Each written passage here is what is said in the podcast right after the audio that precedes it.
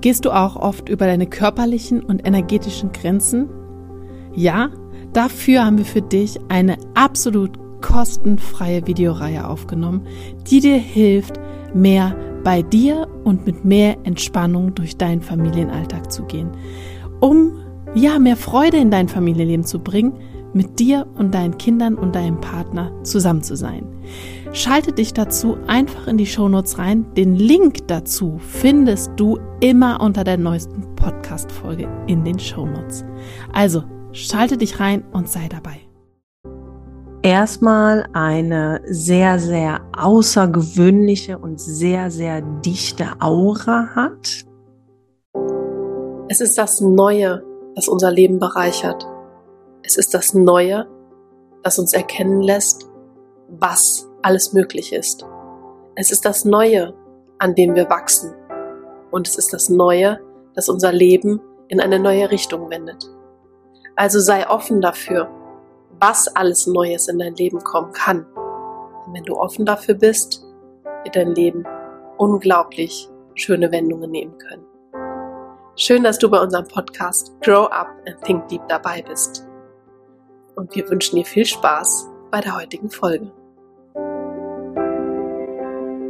Schön, dass du heute auch wieder dabei bist zu einer weiteren Folge von unserem Human Design Podcast, in dem es heute um den Projektor gehen wird. Allerdings, bevor wir mit dem Projektor und seinem Potenzial losstarten, erzählen wir mal so ein bisschen, was ja 2023 so Neues ins Leben gerufen wird von uns.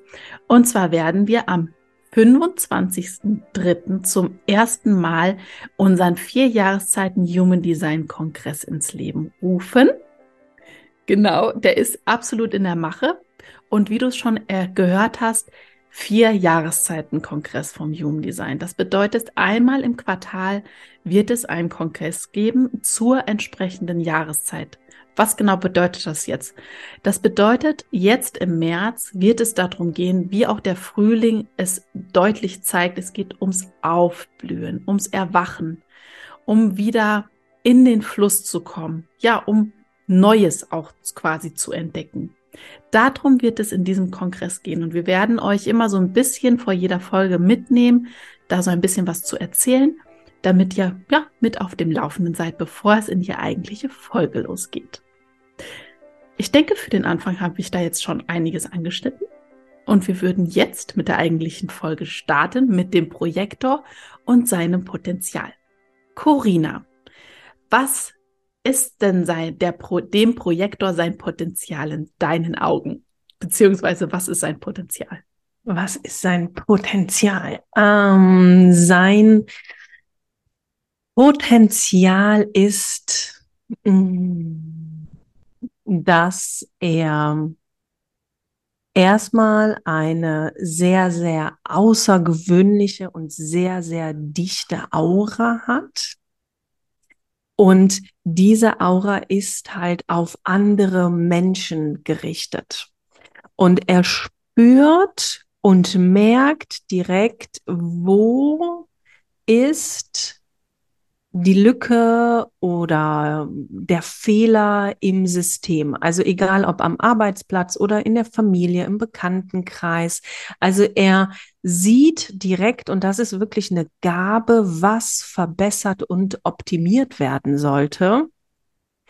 Und er ist halt so derjenige, der dieses Licht ins Dunkeln bringt. Ne? Also er hat diese heran, eine ganz, ganz liebevolle Art und Weise, wie er da herangeht und sagen kann, was nicht funktioniert und was gut funktioniert. Mhm. Wenn ich an dieses Potenzial vom Projektor denke, denke ich auch immer sehr schnell daran, wie ein Projektor der sich seiner Einladung nicht bewusst ist, mhm. seinem Umfeld aufs Auge drückt, an welchen Stellen es dennoch so hakt. Weil das ist ja ein Punkt, gerade auch bei Kindern beobachtet man das ja, dass sie einfach dann ja um die Ecke kommen und einem das dann ja quasi besserwisserisch vielleicht dann auch schon sagen, mhm. beziehungsweise könnte man meinen, dass das so aus dieser, ja, aus diesem Impuls herauskommt, dass ich das ja besser weiß. Mhm. Und da hat viele Kinder dann so ein bisschen mundtot dann gemacht werden, weil das ja nicht so gerne gesehen wird, dass man besserwisserisch ist. wird halt dem Projektor dann quasi diese Fähigkeit so ein bisschen, ja, un unschmackhaft gemacht. Mhm. Hm. Also auf das Nicht-Selbst-Thema, beziehungsweise so dieser große Schmerzpunkt des Projektors, beziehungsweise auch der anderen Typen, da gehen wir ja auch nochmal ganz speziell drauf ein. Da hast du natürlich recht, dass ich nenne es mal wirklich Gabe oder viele nennen es auch die Superpower der einzelnen Typen. Und des Projektors ist es tatsächlich, wenn er diese Einladung erhält und bekommt, dass er sehr tiefgründige Gespräche auch führen kann und dass er auch sehr tief in Beziehungen auch ist und auch in menschliche Be oder mitmenschliche Beziehungen auch gehen kann. Und er kann seine Welt beziehungsweise sein, sein Umfeld wirklich in so großes, großes Staunen versetzen. Und wenn er seiner Strategie dann auch folgt und dann auch ähm, seiner inneren Autorität und dann auf seine liebevolle Art und Weise kommuniziert, und hier ist wirklich die Betonung liebevolle Art und Weise, dann kann er so Veränderungen einleiten. Und nur so kann er wirklich Systeme und diese Optimierungsgeschichten dann auch wirklich machen und auch umsetzen. Ja. Wie kann ich, wir gehen mal als erstes zu den Kindern, wie kann ich mein Kind dabei unterstützen, da mehr in sein Potenzial zu kommen, weil das geht ja schon immer dann direkt einhand der Strategie. Also da könnt ihr euch auch die Folge vom Projektor, also die Strategie zur Einladung anhören, die ist ja auch schon raus. Äh, ein paar Folgen vorne dran, irgendwo müsstet ihr die müsstest du die dann finden können. Und trotzdem möchte ich das einmal kurz hier in dem Zusammenhang nochmal anschneiden. Was kann ich machen, Corinna, um mein Projektorkind zu unterstützen, diese Gabe, die er hat, die es hat, ja, mehr auszubauen, beziehungsweise tatsächlich als unterstützende Kraft im eigenen Leben auch zu nutzen? Also hier kann man, jetzt kommt es natürlich auf das Alter des Kindes drauf an. Wichtig ist für den Projektor ja allgemein, dass er erstmal in diese Beobachtung geht erstmal schaut, okay, ne, wer ist alles daran beteiligt und ne, wer, wer macht was. Und wir können Kinder dahin anleiten, in diese Beobachtung zu gehen, indem wir ja die Frage stellen, zum Beispiel, oh, vielleicht kannst du heute mal beobachten, wer das und das macht. Ne? Oder tatsächlich ist es ja auch so, dass wenn wir Kinder jetzt von, von der Schule abholen oder vom Kindergarten abholen, und da den Projektor fragen, wie war es denn eigentlich? Dass er dann, und die anderen Typen machen das natürlich auch, gut. Na, dann bekommt man immer diese Antwort, gut, super. Was sollen man denn als Elternteil oder jetzt wir bei uns im Lerninstitut damit anfangen? Ja, was war denn gut? Was war denn gut? Also das ist auch immer so eine Frage, die Eltern mir stellen. Ja, wenn ich den oder sie dann frage, wie war die Schule? Gut. Und beim Projektor kann, könnte man das dann so umformulieren, was konntest du denn heute so Spannendes beobachten? Und dann können wir das dann auch noch ausbauen. Ne? Was konntest du beobachten? Wer war denn heute besonders, ja, weiß ich nicht, motiviert und engagiert? Oder wer hat heute äh, was Mutiges gemacht. Und morgens können wir das natürlich auch nochmal umformulieren und dann fragen, ah, beobachte mal, ne, wer heute weiß ich nicht, in der Nase gepuppelt hat oder so. Irgendwas Lustiges, damit man das dann halt auch, dass die, dieses ganze Thema Schule mal so ein bisschen auflockert. Ne? Mhm. Oder wer ist im Unterricht wieder eingeschlafen? Beobachte doch mal. Ne? Oder beobachte doch mal, was so ähm, der Lehrer oder die Lehrerin für vielleicht für Ticks hat oder sowas.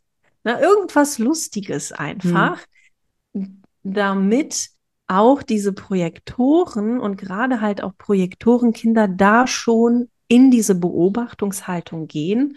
Und dann ist es ganz wichtig, dass wir den Projektor nach dem Kindergarten oder nach der Schule dann auch einfach nochmal fragen, und was hast du denn beobachten können?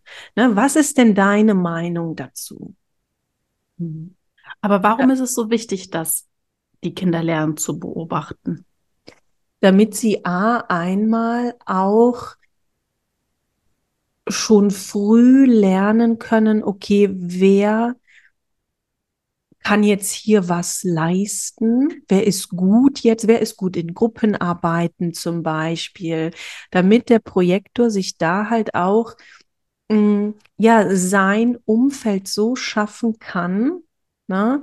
Ähm, wie er es auch braucht. Weil gerade auch bei Kindern ist ja, und wir haben ja in unserem Schulsystem dieses, wir gehen so ein bisschen weg von diesem Frontalunterricht, sondern es kommt halt viel, viel mehr Gruppenunterricht dazu, ne? Oder Stationen lernen, je nachdem, wie die Schule da halt aufgebaut und aufgestellt ist. Und da sollte sich der Projektor und gerade halt auch Projektorenkinder so nach außen hin zeigen mit ihrem Potenzial, dass sie halt wirklich lenken und leiten können. Weil dann bekommt der Projektor diese Einladung, oh, ich will jetzt Kind XY, ne, Projektor Kind XY in meiner Gruppe haben, weil ich ganz genau weiß, wenn er oder sie in meiner Gruppe ist, dann wird das nur gut. Hm. Ja. Und so können wir das halt auch tatsächlich so ein bisschen trainieren, dass auch Projektorkinder da auch gesehen werden. Mhm. Ist es damit, weil ich habe das jetzt gerade so im Kopf, wenn ein Kind auch lernt zu beobachten, erstmal nur zu beobachten mhm. und dann halt zu Hause gefragt wird, was du beobachtet hast, lernt es gleichzeitig auch es nicht an der Stelle direkt rauszulassen, mhm. sondern erst zu erzählen, wenn es gefragt wird. Genau. Mhm. Also da, ne, wenn wir dieses, ich sage jetzt mal nicht Selbstthema oder den, den Schmerzpunkt des Projektors dann in den nächsten Folgen dann besprechen, dann ähm, wird das vielleicht alles auch ein bisschen klarer, warum der Projektor da halt diese Einladung braucht und wa warum wir genau wie beim Manifestorkind auch das anleiten können. Ne, weil gerade der Projektor, auch wenn er in seinem Nicht-Selbst-Thema ist, das kann sehr herausfordernd für das Umfeld sein. Hast du da jetzt noch irgendwas Wichtiges, was du mitgeben möchtest? Also wenn da jemand äh, noch tiefer reingehen möchte, dann Ne? Also weil es natürlich auch immer chartabhängig ist. Ne? Was ist angelegt jetzt beim, beim Erwachsenenprojektor oder gerade halt auch beim Kind? Weil das, was wir jetzt ja machen, wir besprechen gerade ja nur den Typen, aber das Human Design Chart geht ja noch viel, viel tiefer. Und das ist dann so individuell aufgebaut, dass wir da ja natürlich noch mal tiefer schauen und noch mal das ganze Chart anschauen, bevor wir da jetzt irgendwas raushauen und dann jemand da draußen sagt so, oh, bei mir trifft das aber jetzt nicht so zu. Na, das ist sehr individuell und da kann sich ja jeder dann bei uns melden. Absolut. Also wenn du da Bedarf hast oder Interesse hast, mehr über deinen eigenen Typen auch zu erfahren, dann klick dich einfach durch die Show Notes.